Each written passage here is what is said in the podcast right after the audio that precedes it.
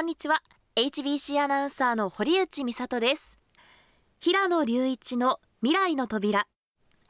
この番組は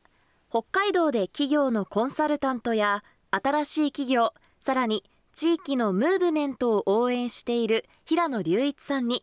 北海道の企業経済のさまざまな話題を紹介していただく番組です平野さん今週もよろしくお願いしますよろしくお願いします。では最初にですね、はい番組宛てに届いたメールのご紹介しますテイネックのラジオネーム獅子座流星群さんからのメールです平野さん堀内さんこんにちはこんにちは春の改編突破おめでとうございますこれからもいろんな話が聞けますねよろしくお願いしますといただきましたまずはメッセージありがとうござあいりがまとす。うございます改編突破。何ですかこれ。改編突 破全然わかんな いです。四文字がね、はい急に並びましたけどえラジオではよく聞く話なんですかね。みたいですね。あのうーん4月とはい10月が、あの番組自体がこう新しい編成に変わるタイミングなんですよ。ななの。で終了してしまう番組だと先月末3月の末で最終回となることが、へえ。はい、多いんでですよね。なのでこの4月の初めに放送番組がされたら改編突破ってい かっこいいですね。いですねなんか倒したみたいですねねえ敵を。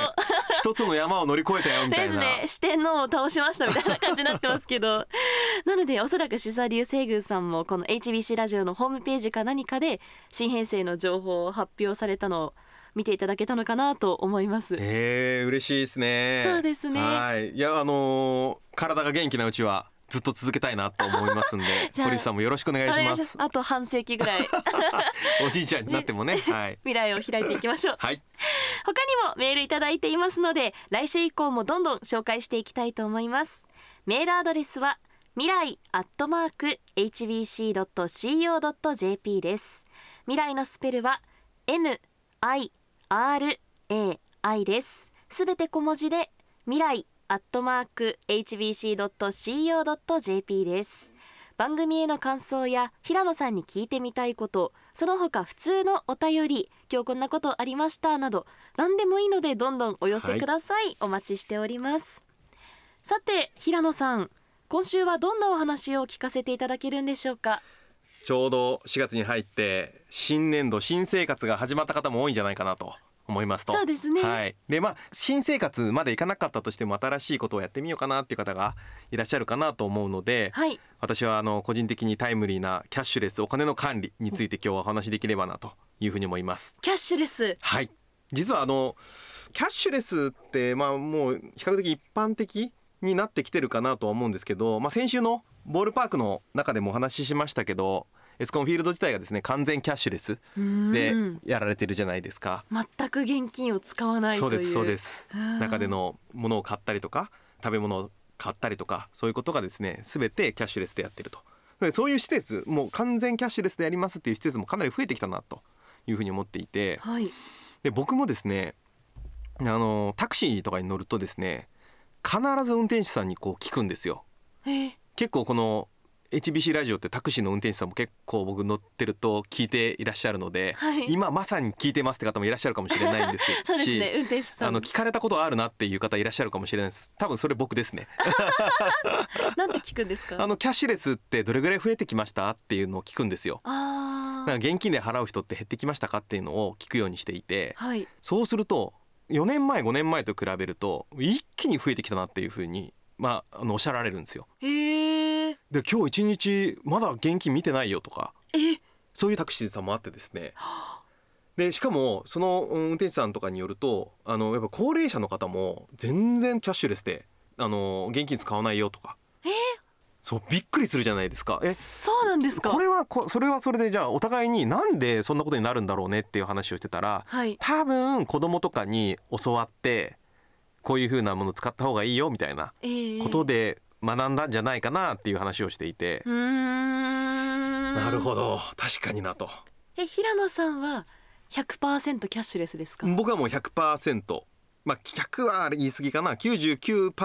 キャッシュレスですね、えー普段は現金持ち歩かないですか財布の中にはほとんど入ってないと思いますあのわからないですねわからない はい見ないのでええどういう形でお財布持ち歩いてるんですかカバンの奥の方に入ってるって感じですでクレジットカード、はもう基本的にはスマホでスマホの中にあのクレジットカードも差し込んでるんで、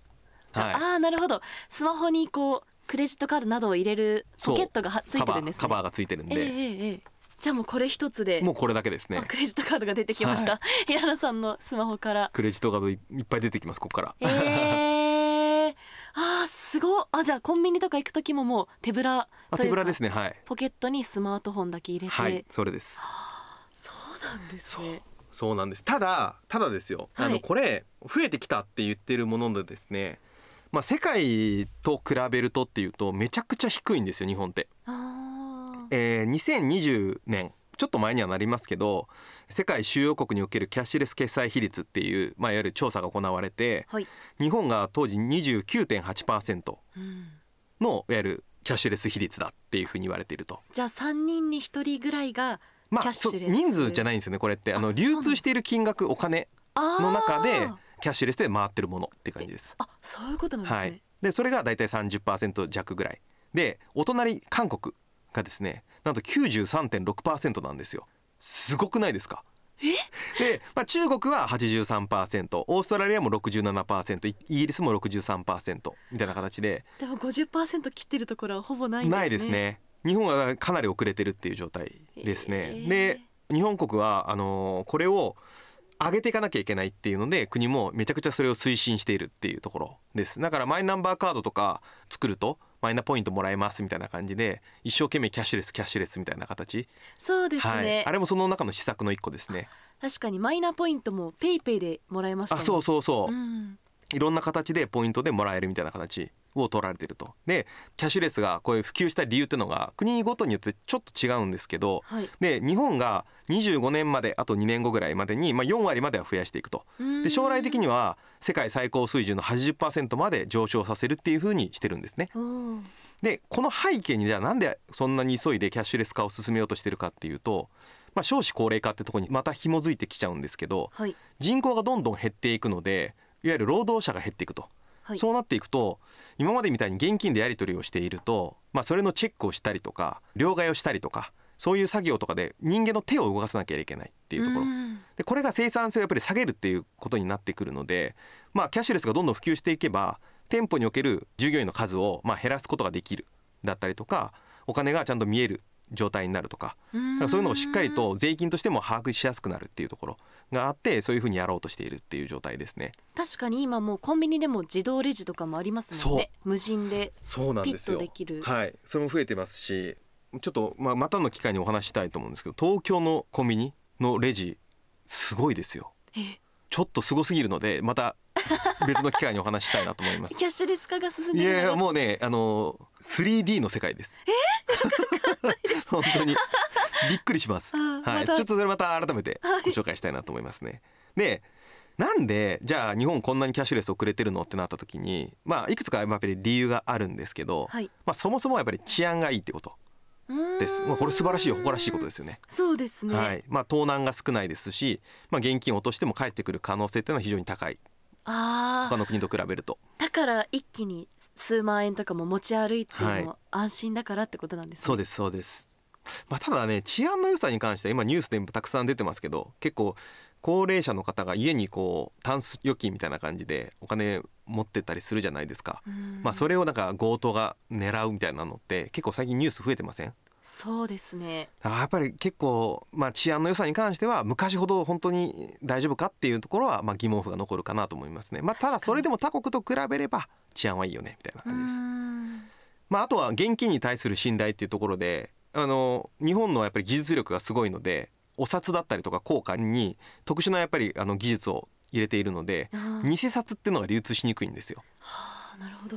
他の国ってあそこの技術力がないので偽札簡単に作れちゃうみたいなあーところがあって、まあ、現金に対する信頼度が高いですよとであとはまあ店舗レジが発達していると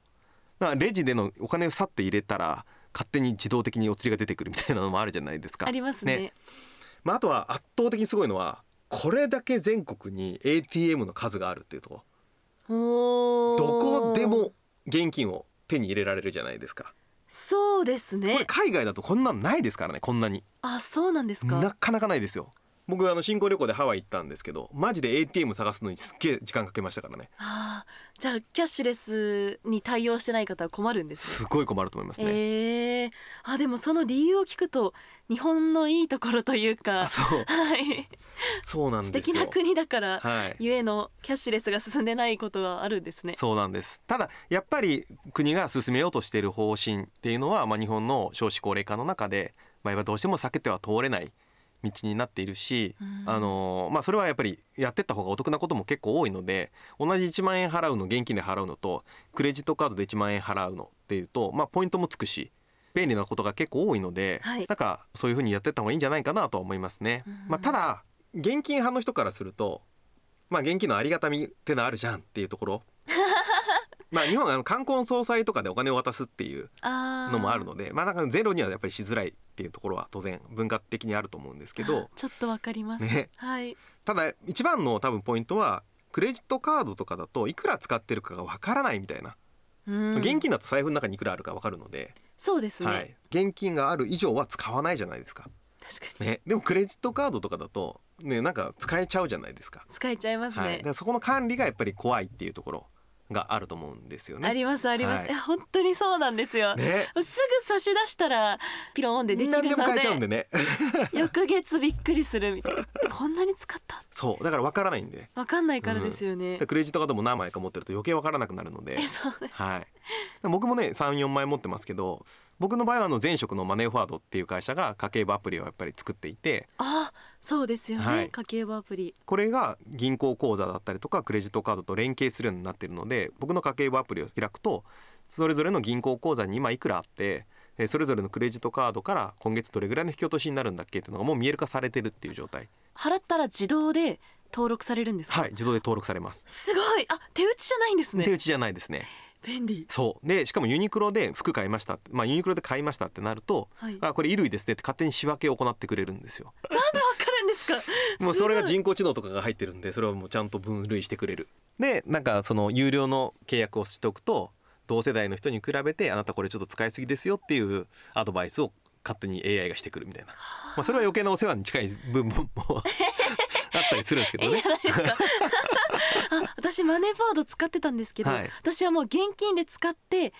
手打ちで入れてたんですよああ生活費はい300円みたい現金を使わなければな、あずそれはもう自動的に取り込まれるのであー、はいそうなんですね、便利ですねまあそういうふうなことをしながらあのお金の管理をしっかりしてうんまあ、新生活っていうのをねスタートしてみてはいかがかなというのを今日のお話とさせていただきたいなと思います。そうですね何にいくら使ったか分かった方が絶対いいですあーいよいでねすいいです。はい。うんなんかそうやってやってたらそのクレジットカード使っていてもちゃんと節約するようになりそうですなります。うんこれから私も登録しますぜひでは平野さん今週もありがとうございましたありがとうございました。平野隆一の未来の扉出演は改編突破平野隆一と HBC アナウンサー堀内美里でした